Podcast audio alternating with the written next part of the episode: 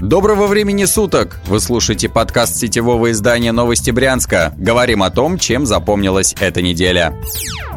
Судьба мартышек – Брянские таможенники при досмотре фургона нашли несколько подозрительных коробок. Внутри оказались 38 экзотических обезьян. Бедных животных контрабанды пытались провести из Украины в Республику Беларусь. Брянские журналисты выяснили, что мартышки более недели пробыли в дороге из южных стран. В пути их ужасно кормили и почти не давали воды. Таможенники сбросили живой груз в брянский приют для кошек «Второй шанс». Там в экстренном порядке для животных закупили продукты и накормили. Затем зоозащитники стали решать судьбу обезьян, так как в приюте для кошек их содержать нельзя. В итоге Мартышек согласился приютить Калужский центр реабилитации для диких животных. Там специально для брянских обезьян начали строить отапливаемый вольер. Скоро животные туристы снова окажутся в дороге. Подарок Богомаза. Губернатор Брянской области подписал указ, согласно которому 31 декабря объявили выходным днем. Александр Богомаз освободил от работы в праздничный день чиновников и депутатов. Также он порекомендовал бюджетным организациям региона отпустить своих подчиненных в указанный день. Но радоваться пока рано. Выходной придется отработать. Служащие из бюджетной сферы будут трудиться в субботу 28 декабря. Затем у них будет выходной, а после еще один рабочий день. Эпидемия. В Брянской области еще в октябре началась эпидемия УРВИ. Тогда наш регион стал самым болеющим в Центральном федеральном округе. С начала декабря в области зарегистрировали более 10 тысяч заболевших УРВИ. В Брянском отделении Роспотребнадзора заявили, что эпидемический порог в регионе превышен на 11%. С начала зимы в Брянске зафиксировали один случай заражения свиным гриппом. Житель региона слег в больницу на амбулаторное лечение. Там у него диагностировали скандальный штамм А, H1N1. Про заболевшего Погибшего мужчину в Роспотребнадзоре больше ничего не рассказали. Великие стройки.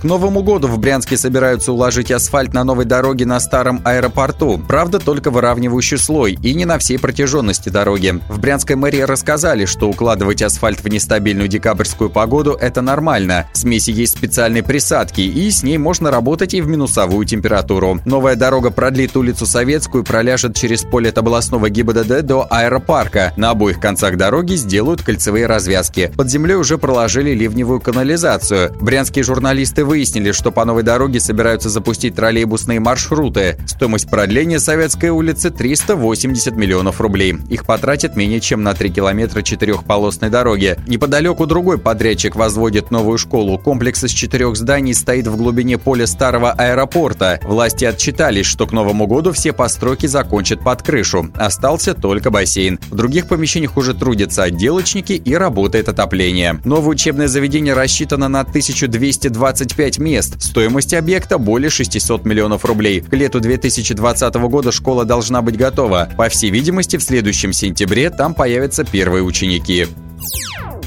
Вопрос Путину.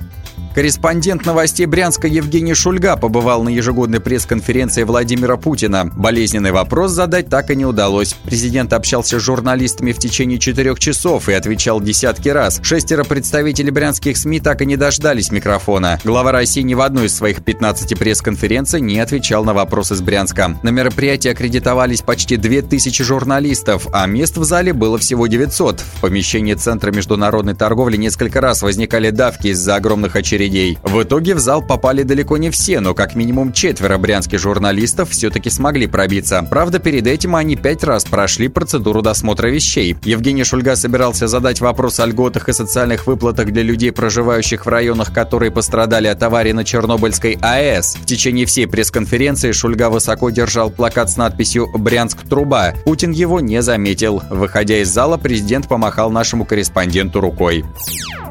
Подробнее об этих и других событиях читайте на сайте newsbryansk.ru. Вы слушали подкаст новостей Брянска. Будем жить, будут новости.